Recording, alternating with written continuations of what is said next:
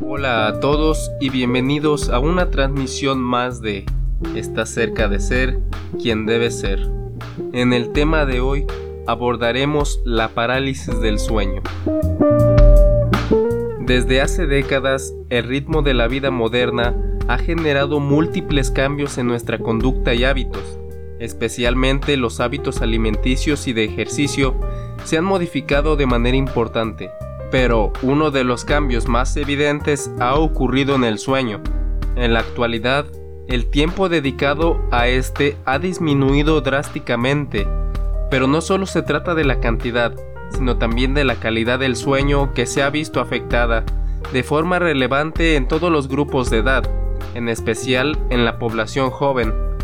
Desde hace algunos años se sabe que el sueño juega un papel muy importante para el óptimo funcionamiento físico y mental del ser humano, pero solo recientemente hemos comenzado a conocer y entender las consecuencias que una mala calidad del sueño puede tener sobre la salud a mediano y largo plazo. Dentro de los trastornos del sueño, el que nos compete hoy es la parálisis del sueño.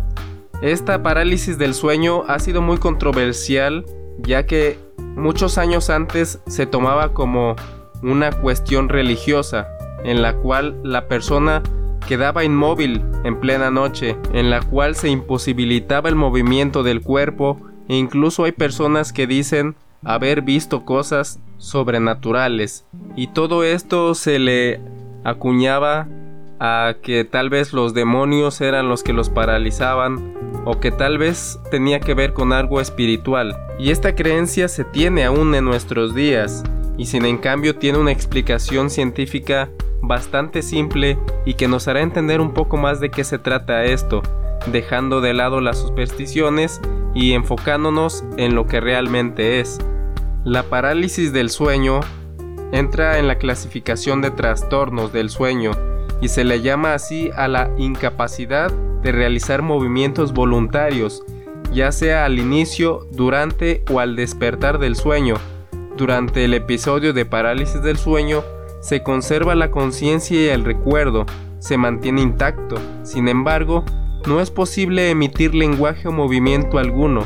La respiración no suele estar alterada aunque es posible percibir cierta incapacidad de respirar, ya que los músculos de la respiración muestran una disminución de su actividad, pero la respiración diafragmática se mantiene.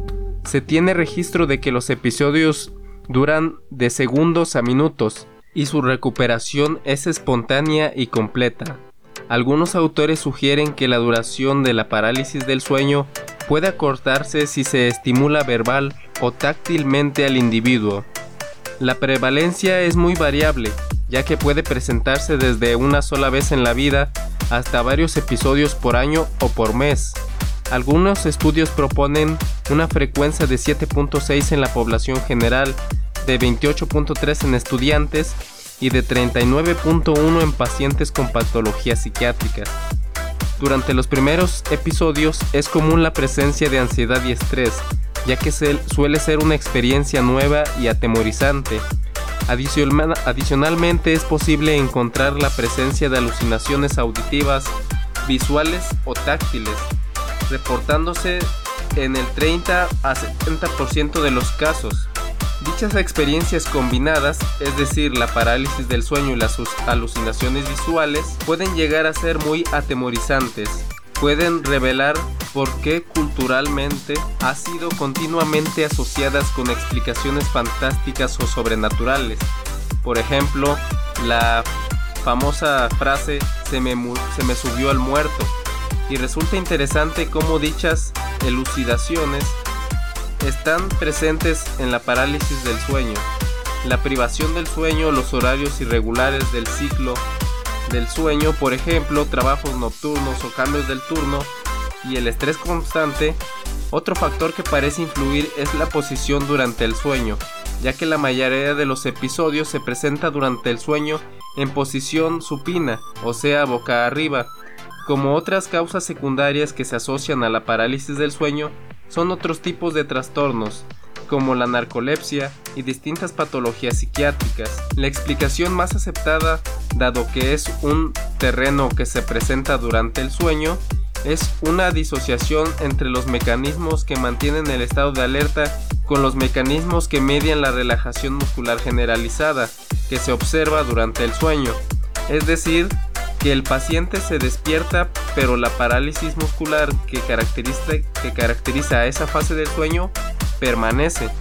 Hay distintas situaciones que disparan la parálisis del sueño. Uno de ellos puede ser el tomar en exceso café, el tener estrés a la hora de dormir, pero si queremos realmente eliminar este trastorno si es que alguna vez lo hemos sufrido, la medida más importante en el tratamiento de la parálisis del sueño es una vez más la educación sobre los hábitos adecuados del sueño. Y aunque la parálisis del sueño pareciera algo pasajero, siempre hay que estar atentos ya que existe evidencia de que los trastornos del sueño incrementan el riesgo de otras enfermedades crónicas, que adicionalmente aumentan el riesgo cardiovascular y la mortalidad. Entre ellas están la obesidad, la diabetes y el síndrome metabólico.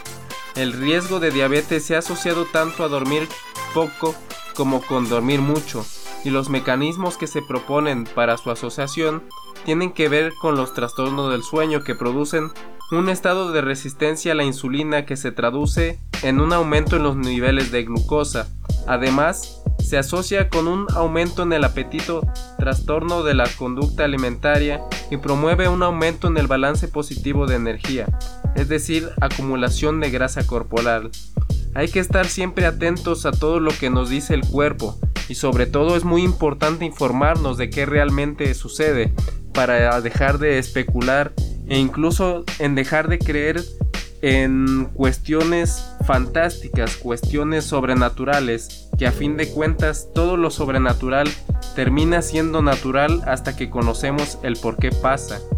Si usted tiende a tener parálisis del sueño, no dude en acudir a un psicólogo, ya que él está capacitado para poder ayudarla y así evitar otros trastornos que podrían desencadenarse. Y bueno, esto sería todo por la transmisión de hoy. Nos vemos en una próxima.